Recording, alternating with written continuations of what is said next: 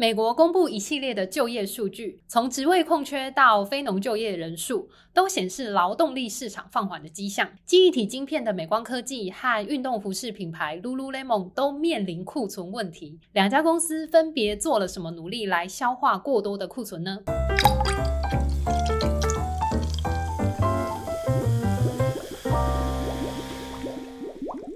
各位投资朋友们，你们好，欢迎收听周三居酒屋，我是 Cindy。上周五美股因为复活节休市，不过经济数据还是照常公布。每到月初，最重要的经济数据就是非农就业了，所以今天的节目就会从这组数据出发，再延伸出目前适合布局的投资商品。个股的部分要分享两家公司的财报，分别是人称半导体景气风向球的美光科技，以及从卖瑜伽服开始，现在跨足各类运动用品的 Lululemon，那我们就开始今天的节目吧。最近台湾放了好几天的假。欧美国家也在放复活节的假期，不过金融市场却一点都不平静。首先是 OPEC Plus 石油输出国组织及其盟友意外宣布，从五月开始减产的规模会超过一百六十万桶，而且会持续到年底。依据经济学的供需理论啊，如果说供给这边是减少的，那物以稀为贵的话，也就会推升商品的价格。所以减产的消息一公布，就让西德州原油期货价格当天大涨百分之六，再度引起市场对于通货膨胀的担忧。尤其这个周三四月十二日又要公布三月份美国的 CPI 消费者物价指数，这次的数据啊，我觉得会是一个很重要的转折点，因为预期广义通胀在百分之五点二，而扣除掉食品和能源价格的核心通胀预期值在百分之五点六，所以。是首次核心通胀超过广义通胀，就表示食品还有能源的通货膨胀获得了控制。但是占了核心通胀高达三成以上的房租成本还是居高不下，就因此让核心通胀很难在短时间内降下来。不过我觉得这个转折点带来的好处，就是我们以后在看到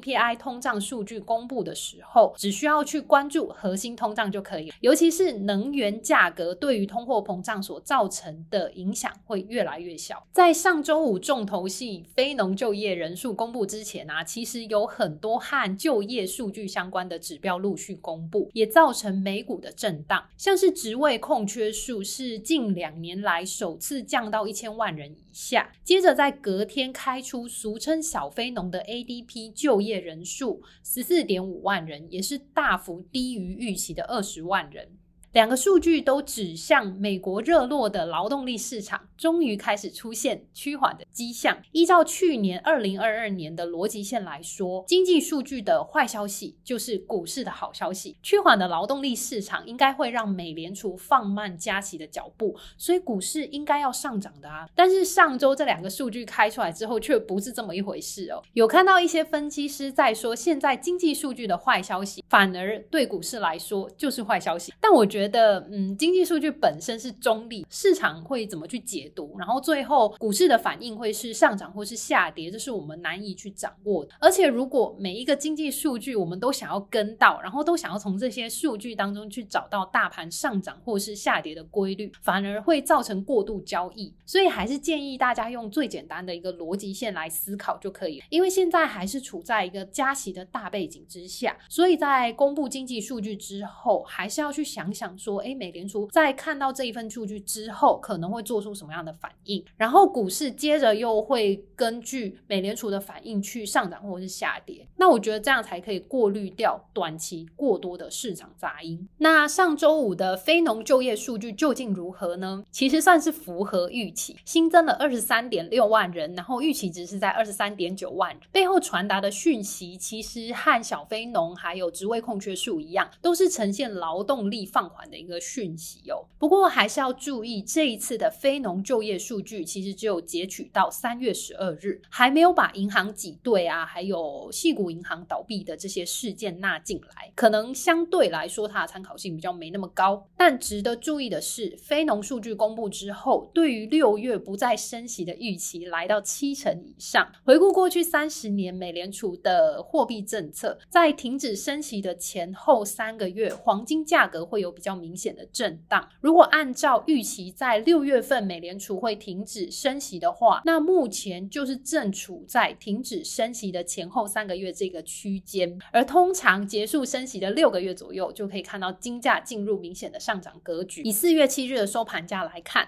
黄金期货目前已经突破两千大关，大概是在二零二零美元左右。我相信很多的投资人会担心说，诶，那现在这个价格进去是不是会有追高的风险？不过，如果我们把眼光放长一点，大概是半年到一年的这个区间的话，其实黄金适合布局的时间点已经悄悄浮现。当然，大家还是需要依照自己的投资属性来选择布局的价位。如果是比较偏保守的投资人，或者是想要提高胜率的话，当然。然可以等黄金价格拉回的时候再行布局。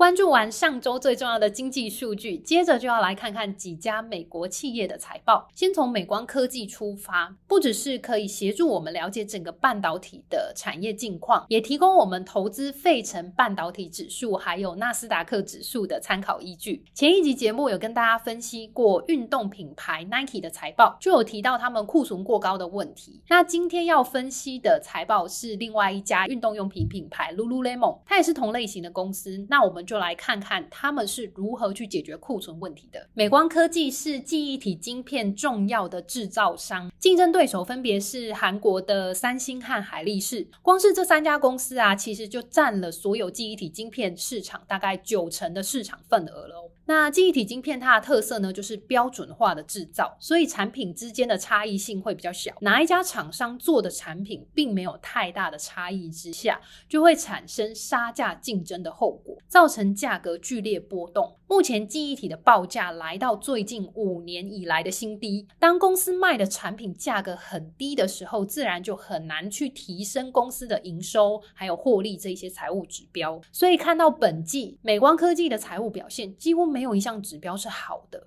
但是这么差的财报，为什么在财报开出之后，股价还是表现的蛮不错的呢？主要是美光从客户端的存货可以观察到，去化库存的状况持续在改善中。认为需求最坏的情况，应该就是在今年的第二季。其实和去年十二月的时候，美光科技公布他们二零二二年第四季的财报预测是一致的，并没有进一步恶化情况。那我们知道，股价其实就是在反映未来的发展，尤其像半导体板块。的股价又是走在基本面前面，大概一季到两季，甚至更多，所以也就让股价在财报公布之后大涨百分之七，作为反应。详细来看看美光科技的各项财务指标。首先，最关注的营收和获利都不及预期，而且营收和去年同期相比的衰退幅度达到五成以上。不只是记忆体的报价来到五年新低哦，目前客户端的记忆体库存状况大多还处在高位，美光只好采取打消库存的方式，也就是把账面上的库存认列损失。因此，本季受到打消库存的影响，造成美每股盈余一点三四美元的亏损，以及负的毛利率，还有负的营业利润率。那至于公司手头上的现金，营业现金流和上一季相比，大概只剩下三分之一；和去年相比的话，更只剩下一成都不到。所以也难怪美光必须要扩大裁员的规模，从上一季的裁员百分之十，变成这季裁员百分之十五，节省成本，还有放缓资本支出，才能够让手上的现金不至于继续烧光。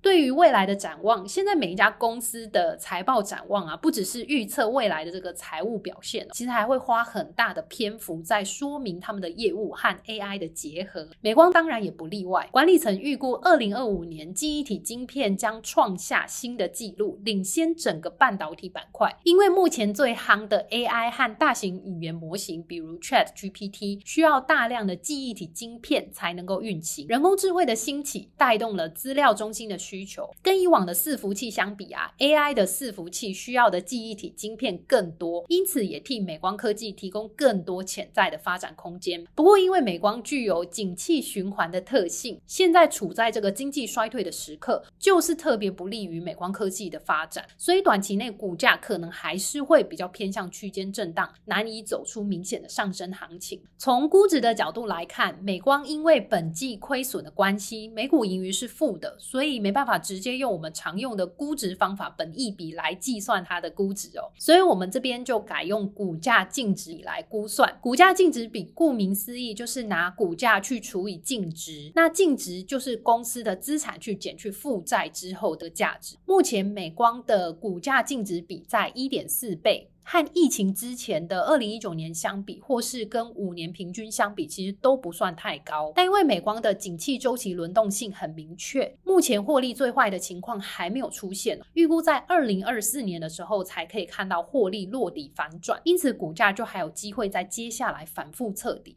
以我自己的话呢，就会对美光科技持观望的态度，或是在同样的晶片板块当中去寻找其他更具有投资机会的标的。那说到其他晶片股的这个投资机会的话，我觉得最近像是超微 AMD，它在三月底的时候突破一百美元之后，又面临了修正，目前的价格非常接近八十七到八十九美元的一个重要支撑阻力位，我们可以提早关注价格修正到这里，没有进一步跌破的一个布局机会，不然最近其实常常听到很多人就是想要投资 AI 相关的晶片股，但是又怕买在高位，可是又怕说现在不买的话，那之后车子开走了，没有上车的机会啊。所以我觉得现在可以多关注这次 AMD 修正之后呢，是不是有止跌之后提供我们不错的入场机会。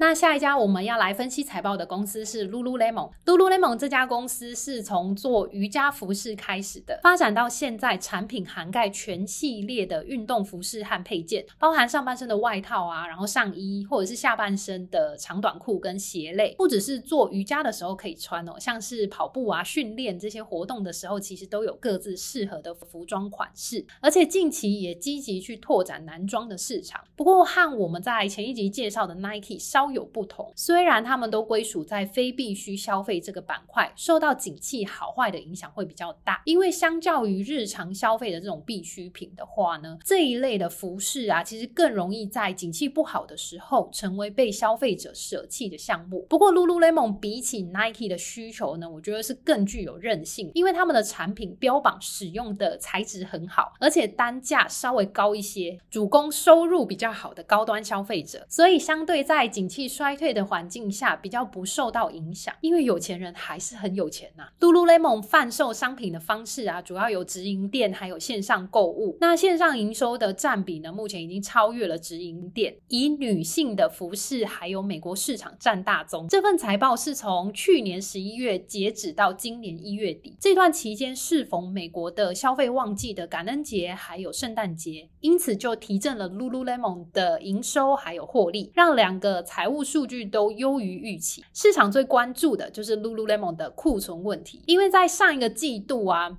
库存年增率高达了百分之八十五，那本季是有降到了百分之五十。可能你单看说百分之五十的这个增速还是偏高的。不过公司加速打消库存的动作呢，虽然让本季的整个财报获利的状况明显下滑，却有一种长痛不如短痛的感觉。虽然压抑了本季的获利表现，不过对于中长线来说是一个有利的发展。之后再看 Lululemon 财报的时候啊，就可以密切去关注它的存货营收比。这个财务指标，也就是拿公司的存货去除以它的营收，直接拿存货来做比较的话，有时候是不够准确的。因为有时候在消费旺季的时候，公司可能本来就是会准备比较多的存货来卖，所以用存货去除以营收就可以解决这个问题。这个比率呢，你就可以想成是按照目前的销售速度，需要多久才可以把手上的存货卖掉，可以用来判断公司去化库存的一个效率。Lululemon 目前远期本益比三十一倍，对比五年的平均或是疫情之前的水准，都还算是相对便宜的，还有持续上攻的空间。但因为财报之后跳空大涨了百分之十三，近期可能会有回落的风险。如果是空手的投资人，目前并不太适合入场。接下来可以关注股价修正的时候，能不能在三百五十三美元附近获得支撑，那就还有机会挑战上次的高点三百八十六美元。相对的，如果在三百五十三美元没能够站稳，那接下来股价可能就会回到三百三十四到三百五十三美元这个区间做震荡。不过，以 Lululemon 这一次优异的财报表现和积极解决库存的措施，